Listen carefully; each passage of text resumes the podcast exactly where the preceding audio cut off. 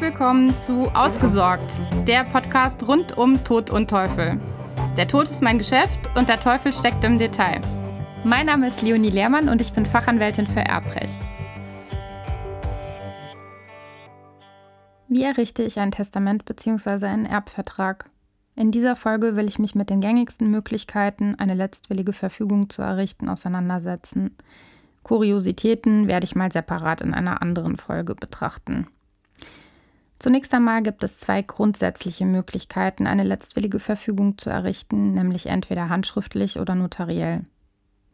In beiden Fällen kann man ein Einzeltestament oder bei Ehegatten bzw. eingetragenen Lebenspartnern ein gemeinschaftliches Testament machen.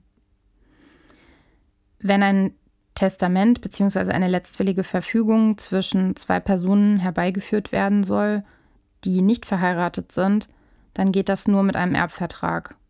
Ein klassisches Beispiel wäre zum Beispiel, wenn Eltern mit ihren Kindern eine erbrechtliche Regelung treffen wollen in irgendeiner Form.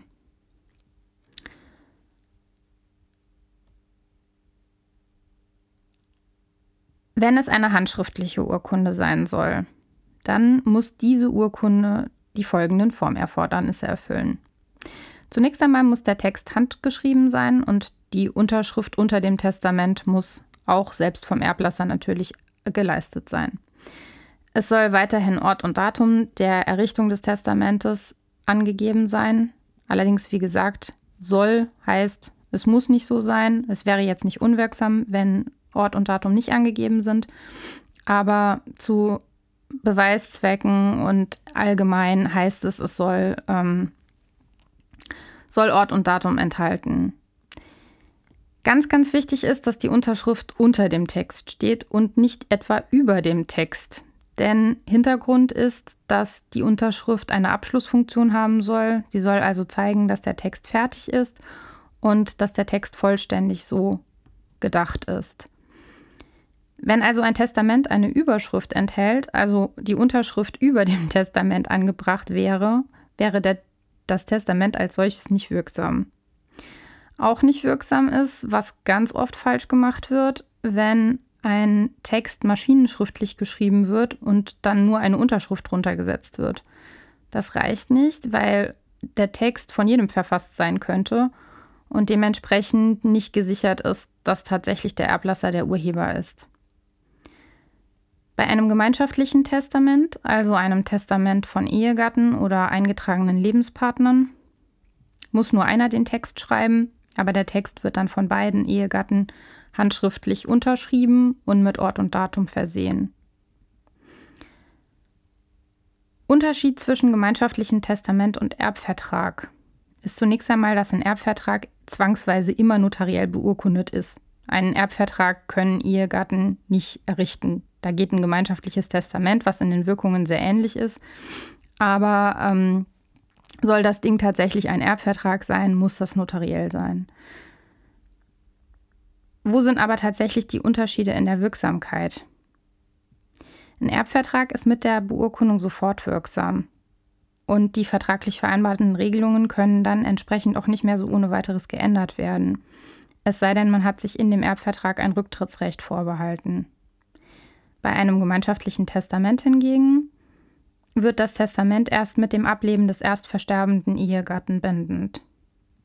Das heißt umgekehrt, dass beide Ehegatten, solange beide noch leben, ihre eigenen Verfügungen vollständig gegenüber dem anderen Ehegatten widerrufen können. Notwendig ist dazu allerdings, dass dem anderen Ehegatten eine Widerrufserklärung in notariell beurkundeter Form zugesandt wird. Denn der Ehepartner soll Kenntnis von dem Widerruf erlangen. Und das ist nur auf diese Weise wirklich sichergestellt. Durch die Errichtung eines inhaltlich abweichenden, einfachen Testamentes kann die Bindungswirkung zwischen den Ehegatten allein überwunden werden. Das heißt mit anderen Worten, wenn die Ehegatten sich ihren Willen nochmal anders überlegen, können sie einfach ein neues Testament errichten und das alte ist damit hinfällig. Das ist jederzeit möglich und bedarf auch keiner weiteren Formerfordernisse. Weiterer Unterschied ist, dass das gemeinschaftliche Testament, das notariell beurkundet wird, durch den Notar zwingend in amtliche Verwahrung beim örtlich zuständigen Amtsgericht zu geben ist. Der Erbvertrag dagegen kann vom Notar selbst verwahrt werden und muss nicht zwingend dem Amtsgericht übermittelt werden.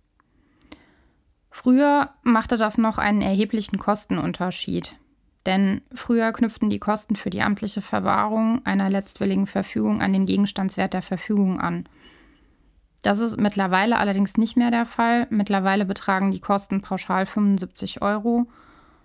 Daher ist es aus meiner Sicht relativ egal, ob die Verfügung in amtliche Verwahrung gegeben wird oder nicht, jedenfalls unter Kostengesichtspunkten. Tatsächlich ist es natürlich aus meiner Sicht die sicherste Variante, wenn das Testament in amtliche Verwahrung gegeben wird. Zum Inhalt des Testamentes, das wird auch ganz oft falsch gemacht, ist, das Testament muss zwangsweise einen Erben enthalten. Das heißt, es sollte nicht nur verteilt werden, was vorhanden ist, sondern es muss unbedingt ausdrücklich angegeben sein, wer erben soll. Wer jetzt meint, das habe ich doch gemacht, indem ich gesagt habe, meine Bankkonten soll XY bekommen und mein Haus kriegt Z und mein, mein Hund geht an den K. Der irrt, der hat immer noch keinen Erben bestimmt, sondern hat einfach nur Gegenstände verteilt. Und das führt dann in der Folge regelmäßig zu erheblichen Auslegungsschwierigkeiten, denn man muss immer einen Erben haben. Und dann muss man ermitteln, wer das denn sein soll. In aller Regel wird sich das dann nach den Quoten, wer wie viel wertmäßig vom Nachlass erhalten hat, richten. Aber das ist natürlich mit erheblichen Unsicherheiten behaftet. Und deshalb sollte man auf jeden Fall immer mindestens eine Person zum Erben bestimmen, auch ausdrücklich, um zu vermeiden, dass dann hinterher gerätselt wird, was denn eigentlich gedacht war. Bei Ehegatten wiederum sollte dringend eine Regelung bezüglich der Bindungswirkung vorhanden sein. Es sollte nicht vergessen werden, dass ein Ehegattentestament üblicherweise bindende Elemente enthält und dann sollte auch ausdrücklich formuliert sein, welche das sein sollen. Ferner kann man auch bei der Testamentsgestaltung natürlich steuerliche Aspekte berücksichtigen. Allerdings bin ich ganz strikter Gegner davon, ein Testament nur unter steuerlichen Erwägungen zu machen, man kann natürlich ein bisschen Steuer optimieren, aber sollte damit nicht den grundsätzlichen Willen komplett verfälschen und nur an Steuerfragen orientieren. So, das sind aus meiner Sicht die wichtigsten Punkte, wenn man ein Testament errichten möchte. Für Feinheiten sollte man sich dann vielleicht doch nochmal beraten lassen. Wenn dir das jetzt gefallen hat und dich das weitergebracht hat und du damit wirklich was anfangen konntest, dann würde ich mich total freuen, wenn du mir eine Rezension hinterlässt, damit ich möglichst viele Leute mit meinem Podcast erreichen kann und weiterhelfen kann. Dankeschön!